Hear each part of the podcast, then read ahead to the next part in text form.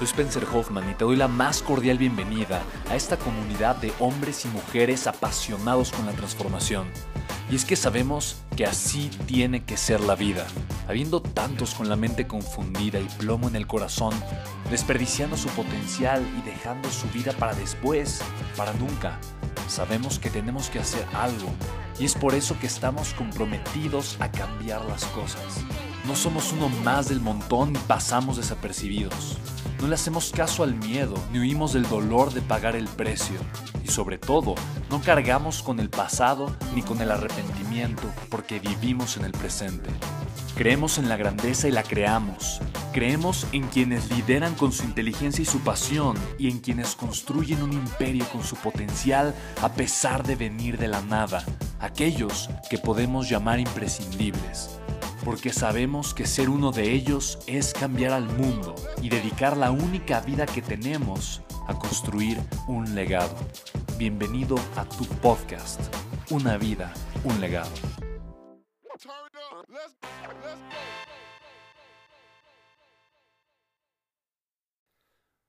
Familia de mi podcast, ¿cómo están? Me da muchísimo gusto saludarlos. Soy Spencer Hoffman. Bienvenidos al episodio 121 de este podcast.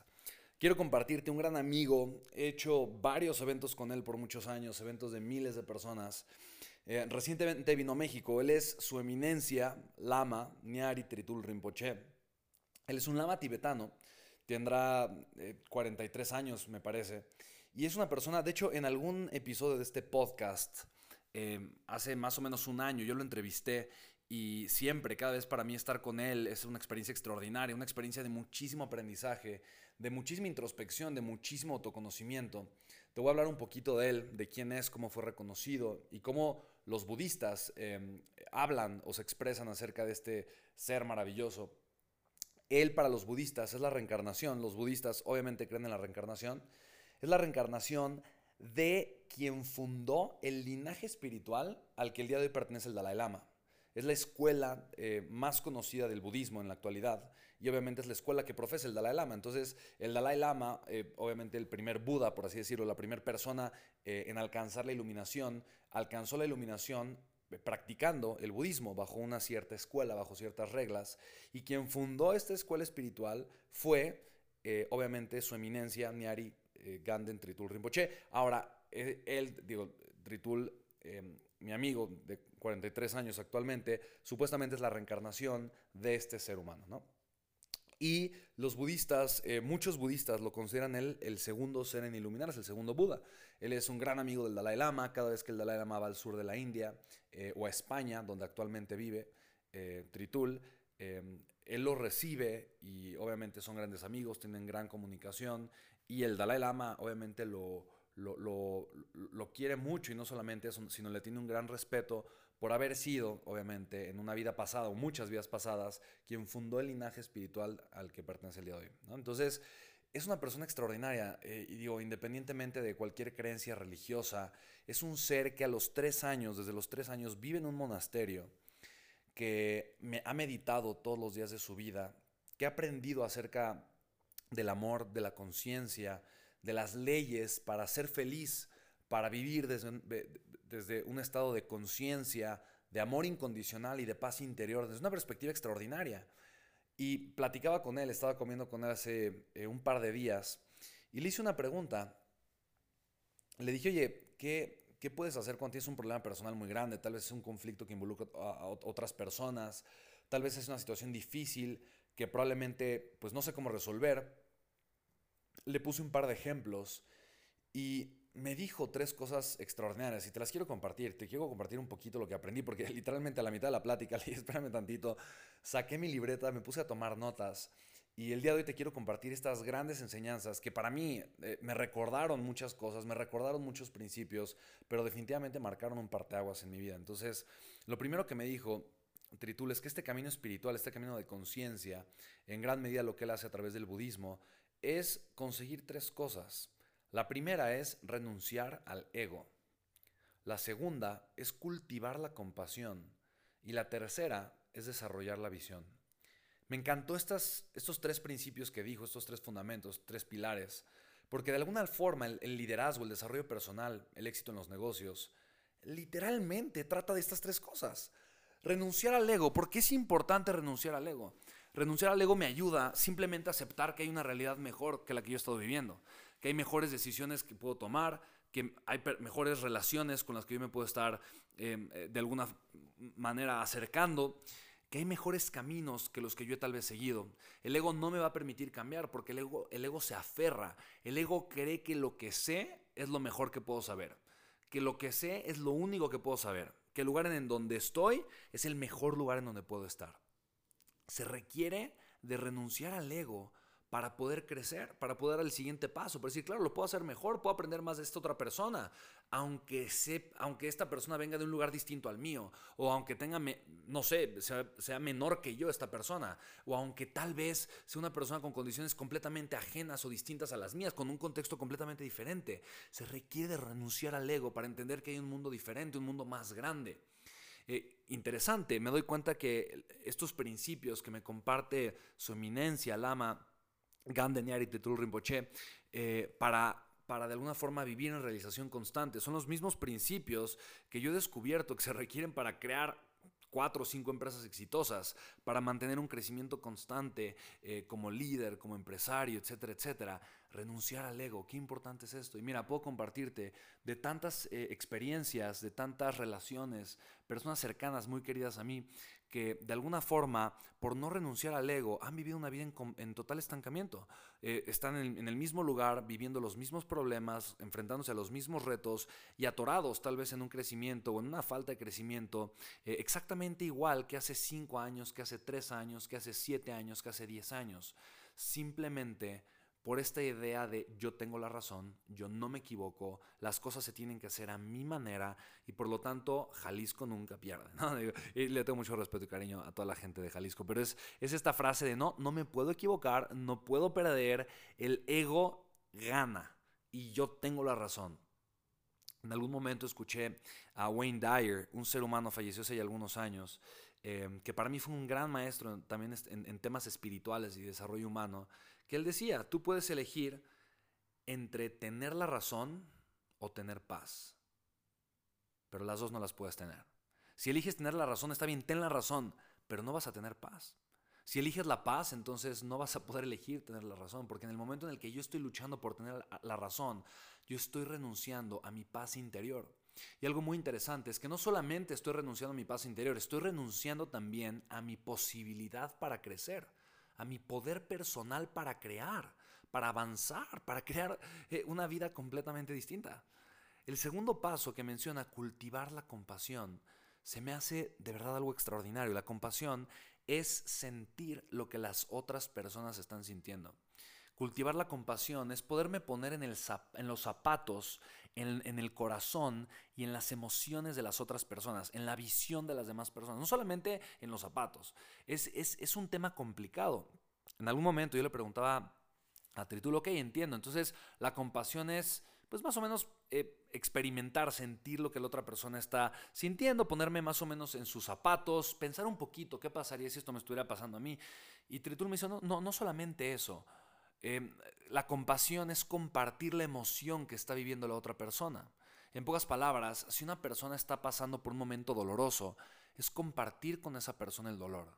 Y al principio yo no lo entendía. Yo decía, bueno, pero ¿por qué si una persona que yo amo está sufriendo, ¿por qué bajarme a sufrir con ella? En mi mente pues no tenía mucho sentido. Y me decía Tritul, es que esa es la verdadera compasión. Eso es un verdadero acto de amor. La compasión no es querer cambiar a la otra persona, es aceptarla tanto que puedo yo entonces compartir sus mismas emociones. No significa que voy yo a hacer de su sufrimiento una situación permanente en mi vida. No significa que voy a hacer de su problema mi problema pero significa que al yo poder sentir lo que la otra persona está sintiendo, al yo cultivar esta compasión, si la persona siente dolor, voy y comparto el dolor con la persona. Y ojo, no, no es en un sentido de masoquismo, no es en un sentido de sí, suframos juntos, no es en un sentido de hagamos el problema más grande, es en un sentido de, ¿sabes? Te entiendo, no estás solo, no estás sola. Y como puedo compartir este dolor contigo, te es mucho más fácil procesarlo.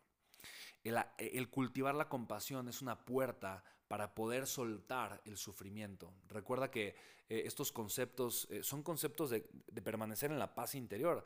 Eh, la ecuanimidad, que es uno de los, de, los valores importantes que me ha enseñado mucho Tritul, que se habla mucho en el budismo. la ecuanimidad significa mantenerme en un estado de dicha constante. Quiere decir que la euforia no me altera en un estado en donde eh, de alguna forma me convierto en pura euforia y cuando la razón por la que estaba eufórico desaparece, pues entonces ya siento un vacío porque ya no puedo mantenerme en un estado de, euforia constante y viceversa. Significa que cuando las circunstancias externas son graves, eh, también me mantengo en un estado de dicha constante porque sé que la realidad eh, externa es un reflejo de mi ser y por lo tanto no voy a permitir que un evento externo eh, afecte esta parte de, mi ser. ¿no? La ecuanimidad es, eh, y me lo platicaba de alguna forma Tritul, es como un lago. Cuando las olas, em, de alguna forma por el viento, por cualquier otra razón, son muy fuertes, pues no se puede ver lo que está en el fondo del lago. ¿no? Ser ecuánime es mantenerme en una paz total en una dicha constante que puedo ver el fondo del agua, ¿no? Puedo, eh, hay tanta claridad, hay tanta pureza en el agua, no se mueve la superficie del agua, que si yo me asomo, puedo ver lo que está ahí abajo. Y de alguna manera la compasión me lleva a la ecuanimidad, ¿no? De, alguna forma el, el, yo conectar con las personas que amo, que están a mi alrededor, me permite entender su realidad, pero también me permite a mí vivir en mi paz interior. Es, un, es, es, es algo extraño, pero es algo verdaderamente poderoso. Y el tercer elemento que me compartió es desarrollar la visión.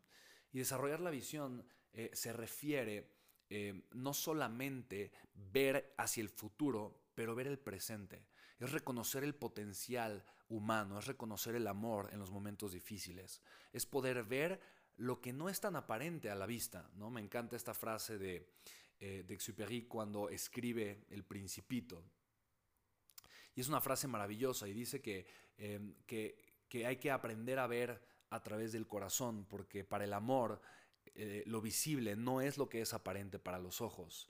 Y lo estoy parafraseando, no me sé la frase de memoria, pero justamente es, es eso, lo esencial es lo que vive desde el corazón. Y quien aprende a ver a través de los ojos del corazón, a través de los ojos del amor, ve posibilidades, no ve limitaciones, ve grandeza, eh, no, ve pequeñez, reconoce eh, la perfección de la vida, no se queja de lo que no es en su momento. Es esta capacidad de desarrollar una visión completamente distinta. Curiosamente, cultivar la compasión lo tomo como una clase, una lección de negocios también. Cultivar la compasión es entender el dolor que existe en el mundo, es entender lo que necesitan las personas que están a mi alrededor, es poderles servir a la gente de una forma extraordinaria. Y honestamente, no es diferente, no es diferente en los negocios. En los negocios, y, de verdad, eh, mientras más compasivo pueda ser, y ojo, compasivo no significa regalar mi tiempo, regalar mi dinero, eh, regalar mi vida hacia las demás personas, no estoy hablando de regalar, yo no creo en regalar, yo creo en intercambiar. Eh, ser compasivo significa intercambiar amor, intercambiar tiempo, pero mientras más compasivo pueda ser, más podré conectar allá con mi audiencia, más podré conectar allá con la gente que me rodea. Y mientras más pueda desarrollar yo una visión, voy a poder crear un movimiento importante que puede impactar la vida de las personas. Me, encantó de alguna forma eh, entender cómo el budismo me estaba dando clases no solamente personales, pero también de negocios. Eh, le hablé yo a Tritul del conflicto personal que yo tenía y me dice, mira, Spencer, el conflicto es muy sencillo y, de verdad, si tú estás pasando por algún conflicto, te voy a decir lo mismo que me dijo Tritul y espero que tenga el mismo efecto en ti que tuvo en mí. Me dice, mira, el 70% del conflicto soy yo pensando que es un conflicto. Así es, el 70% del conflicto soy yo diciendo, ah, tengo un conflicto, ¿no? Eh, me recuerda la frase de John Maxwell que dice, es el principio de Bob. John Maxwell dice, cuando Bob tiene un problema con todos, Bob es el problema, ¿no? Y amo el principio de Bob, porque dice, no existen las personas, eh, no existen los conflictos, no existen los problemas, solo existen las personas problemáticas, o existimos las personas problemáticas. Y, de verdad, Tritul diciéndome esto, dije, por supuesto, el conflicto, o sea, el 70% del conflicto soy yo. Spencer diciendo, tengo un problema, tengo un conflicto. Cuando, y me recuerda Tritul, mira, todo en la vida es neutral, absolutamente todo. Si algo sucede, es un hecho, es algo que está sucediendo. El que yo lo esté interpretando de una forma y que me haga sentir de una manera, tiene que ver con todas mis creencias. tiene que ver con todo lo que yo le he metido a mi mente, con todo lo que yo he pensado que es bueno, que es malo, que me conviene, que no me conviene, que es correcto, que es incorrecto. Pero absolutamente nada deja de ser neutral. Para el mundo, para el universo, para todo es neutral. Tritul eh, en algún momento me compartió su historia, no en esta ocasión, pero hace un par de años cuando él, él me compartió, obviamente él nació en el Tíbet, em, él es un monje budista tibetano, pero obviamente en el Tíbet hubo una guerra civil muy fuerte con, China y los chinos ocuparon Tíbet, el Tíbet y muchos tibetanos, incluidos el, Dalai Lama, tuvieron que huir, em, tuvieron que huir hacia la India. En la India les dieron asilo, un asilo político, en donde actualmente el Dalai Lama actualmente vive en Dharamsala, en el norte de la India, cerca de los Alpes, eh, perdón, los Alpes, los Himalaya, eh, perdóname. Y de alguna manera eh, ese asilo político pues albergó a muchísimos monjes budistas, incluido su eminencia eh, Ganen Neari Tritul Rinpoche. Entonces, él estando obviamente en la India, pues comenzó a tener un desarrollo pues muy importante. Desde los tres años él estuvo en un monje, como, como monje, como la cabeza de todo un monasterio, desde los tres años, algo verdaderamente impresionante. Y él me compartía que él fue hijo de dos papás y una mamá, ¿no? Yo le decía, pero ¿cómo, cómo, dos papás y una mamá? Me dice, sí, es que eh, los tibetanos, en la cultura tibetana, una mujer se puede casar con cinco hombres. Con seis ya no, porque es pecado, ¿no? Seis ya no, es pecado. Pero con cinco sí puede tener un esposo, un marido, o dos, o tres, o cuatro, o cinco. Seis ya no, porque es pecado, ¿no? Y me explicaba, al final de cuentas, dentro de la cultura tibetana, em, en esencia, como eh, los tibetanos típicamente viven en, en los Himalaya, eh, el hombre tiene que salir a cazar por largos periodos de tiempo. Son nómadas, o fueron nómadas por muchos años. Y como eran nómadas, era muy difícil después encontrar de regreso a la familia. Y como salían a cazar, salían por periodos largos de, tiempo. Entonces no, no, sabía si iba a tardar una semana, un mes en regresar el marido y si iba a traer alimento o no. Entonces, de alguna manera, la, mujer pues necesitaba la protección de más de un hombre para poder sobrevivir. Cinco era algo natural, cuatro estaban casando y uno estaba protegiéndola, regresaba uno, se iba el otro y así se iban intercalando. Entonces eh, él creció con una mamá que tenía dos esposos y pues no sabe biológicamente quién es su papá porque pues obviamente los dos contribuyeron. en el proceso de gestación pues digamos que los dos padres contribuyeron, ¿no? Y pusieron los dos padres sus semillitas y pues entonces él no sabe cuál fue la semillita que pegó, pero no le importa y no le interesa saber porque creció con dos papás y ama a sus dos papás como si sus dos fueran sus padres, ¿no? Entonces yo dije, wow, esto, esto se me hace algo verdaderamente insólito. Eh, obviamente en la cultura occidental en la que vivimos, bajo las costumbres y conceptos religiosos con los que hemos obviamente crecido por la influencia cristiana, católica, o como lo quieras llamar, obviamente eso es algo, pues tal vez impensable, ¿no? En, en, el contexto latinoamericano, europeo, etcétera, etcétera. Sin embargo, es algo perfectamente normal para él. Entonces, eh, eh, un ejemplo de este tipo es como, claro, o sea, para, eh, para él eso es perfecto, es normal, no tiene absolutamente nada de malo. Y de alguna forma, así es la vida. O sea, a final de cuentas, todo lo, todo lo que sucede en el mundo es neutral. Cuando tengo un problema, un conflicto, el 70% del conflicto soy yo pensando que es un conflicto. Ahora, viene otro 15%. El 15% del conflicto es porque yo creo que el conflicto es para siempre. Hay un concepto budista que me encanta. El concepto budista dice que absolutamente todo, todo en el mundo y en la vida es transitorio. La vida es transitoria, la vida termina. El día es transitorio y termina para darle pie a la noche.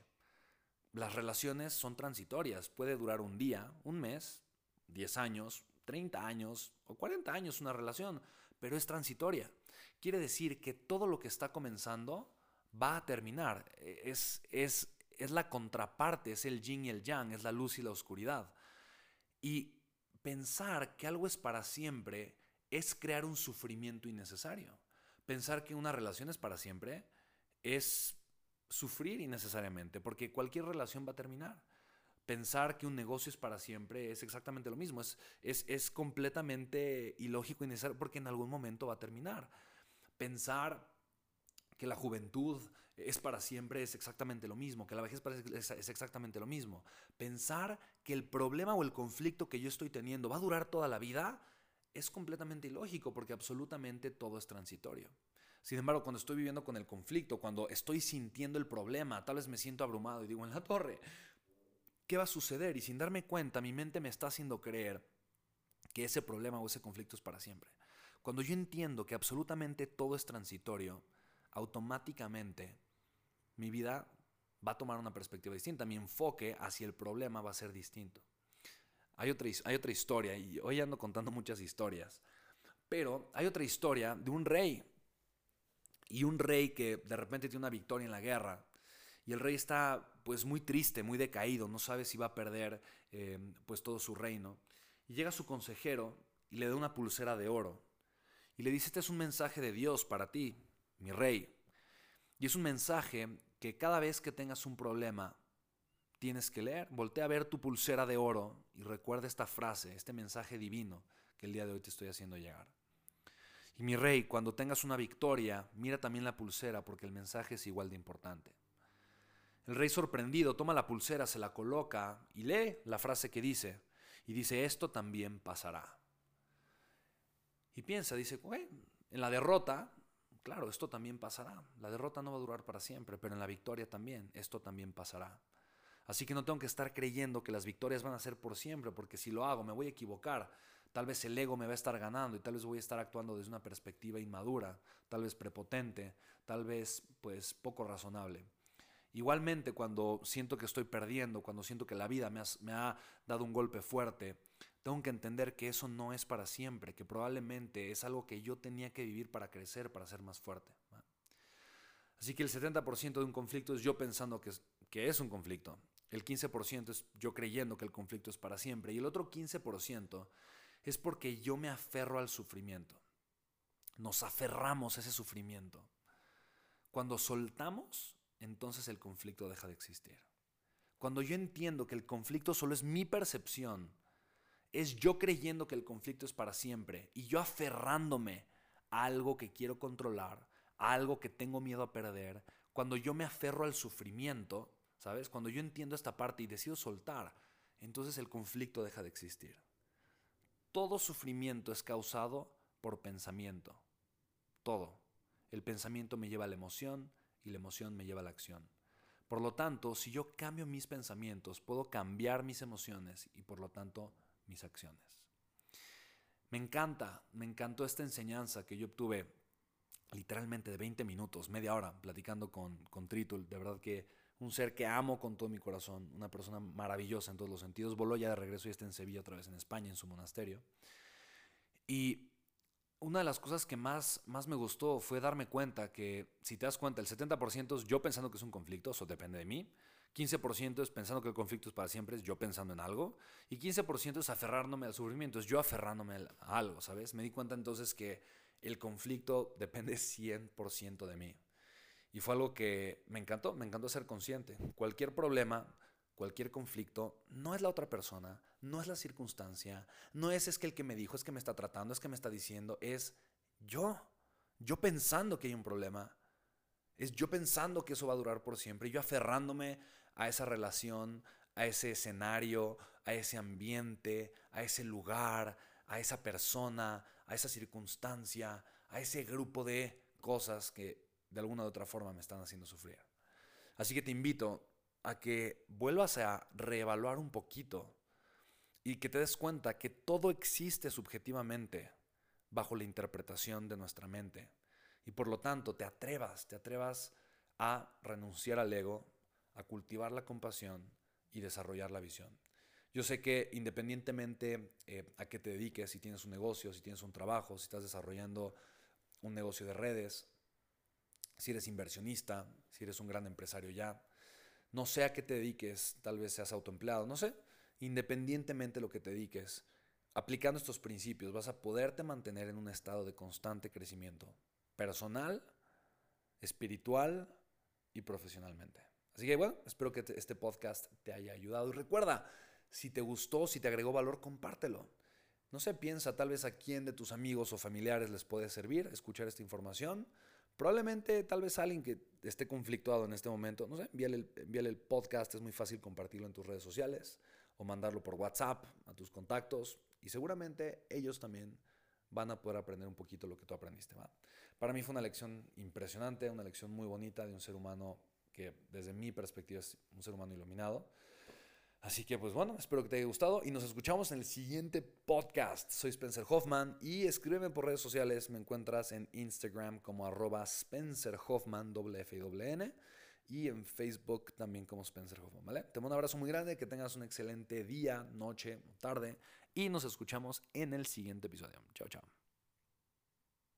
¿Qué onda chicos? Soy Spencer Hoffman y fíjate, el otro día estaba platicando con un grupo de personas, empresarios, jóvenes emprendedores, gente deseosa de aprender a construir su negocio, su libertad financiera y me preguntaban, ¿cuál es la principal habilidad que tú el día de hoy tienes o has generado para poder facturar varios millones de pesos mensualmente con tus empresas? Chicos, hay una, es una y te la quiero compartir. La habilidad número uno que tú puedes aprender a desarrollar el día de hoy es una habilidad que no te enseñan en la escuela ni en la universidad. El gobierno no le importa que la sepas. El sistema educativo no está, no está girando alrededor de esta idea. Pero esa es la diferencia entre que tú puedas hacer mucho dinero, sobre todo el día de hoy, y no. Y esa habilidad es aprender a ser empresa digitalmente, ser un empresario digital. Y ojo, no dije vender por internet, dije aprender a ser un empresario digital. Chicos, a mí me ha transformado la vida, me ha cambiado la vida. El día de hoy con el tema del coronavirus que estamos viviendo todos, eh, mucha gente está esperando, siente que está en las carreras y que hay una bandera amarilla en donde tiene que frenarse un poquito para esperar a que la situación de alguna forma se normalice y regrese a su actividad que le permita vivir como estaba anteriormente. Eh, y no podemos hacer eso, la situación ya cambió,